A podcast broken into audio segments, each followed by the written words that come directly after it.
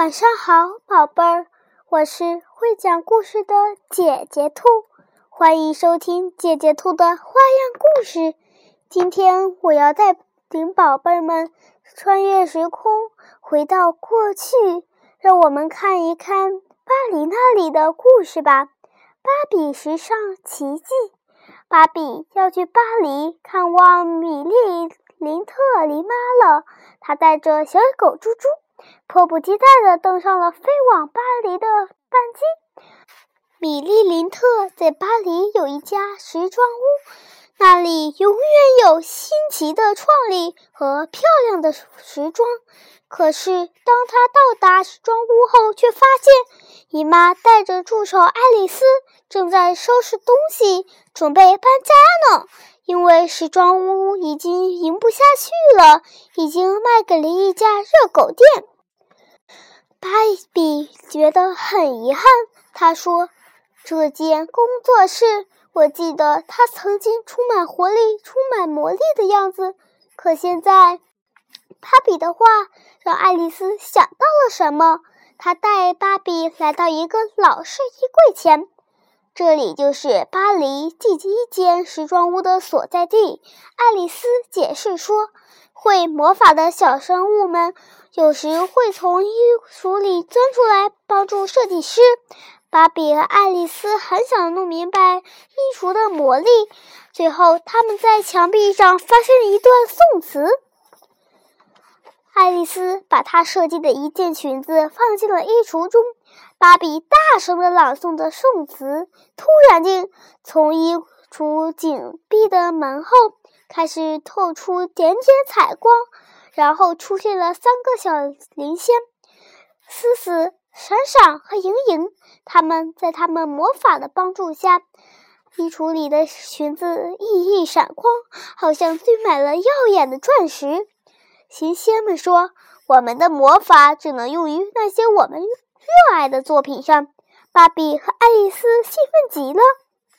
这时，一位时髦的女郎从前门前面冲了进来。她被那条闪着耀眼的光彩的裙子深深地吸引了。她激动地说：“天哪，我必须要买到这件衣服！”这时，芭比想到了一个好主意。如果爱丽丝能设出一系列的时装，再加上灵仙们的帮助，米利特林之就可以举办一个时装秀，就能赚到足够足够的钱来拯救这间时装屋了。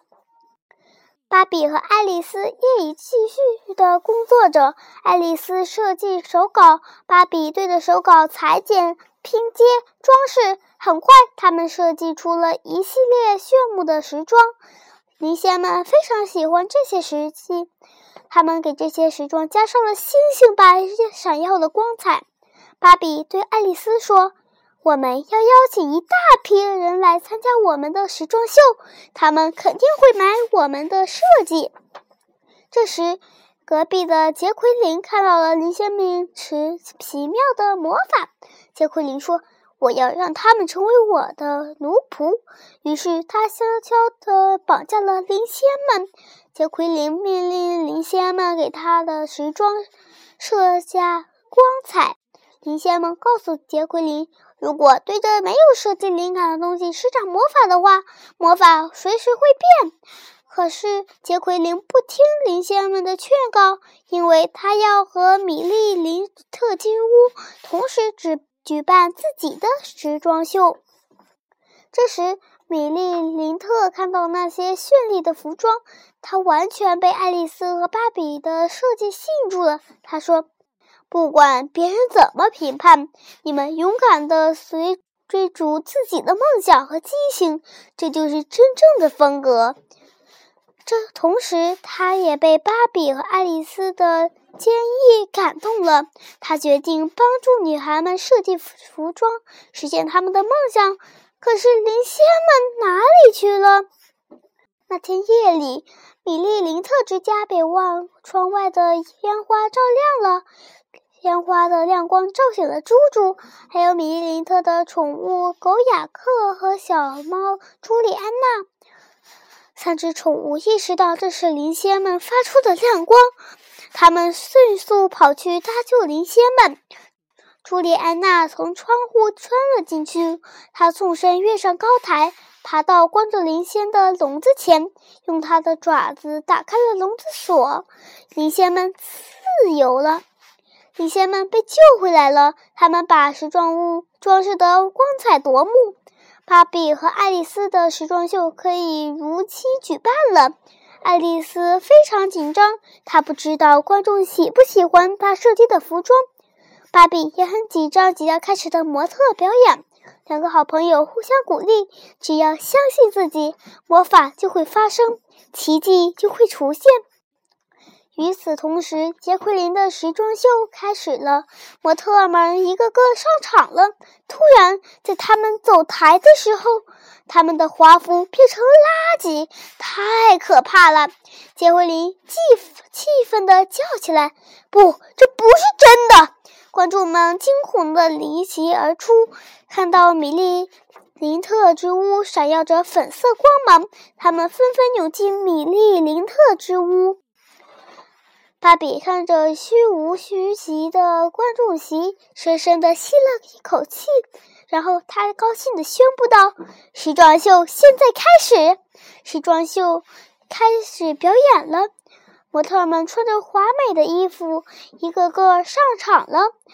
队长中的服饰熠熠闪光，紧紧地吸住观众们的闪目光。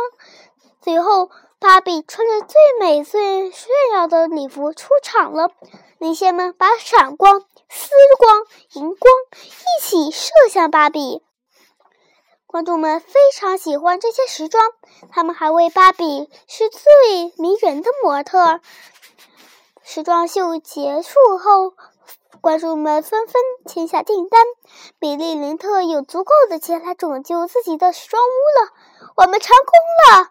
芭比兴奋地对爱丽丝和米莉林特说：“爱丽丝说，只要我们相信自己，魔法就会发生。”然后，他看着灵仙们飞向了深邃的夜空。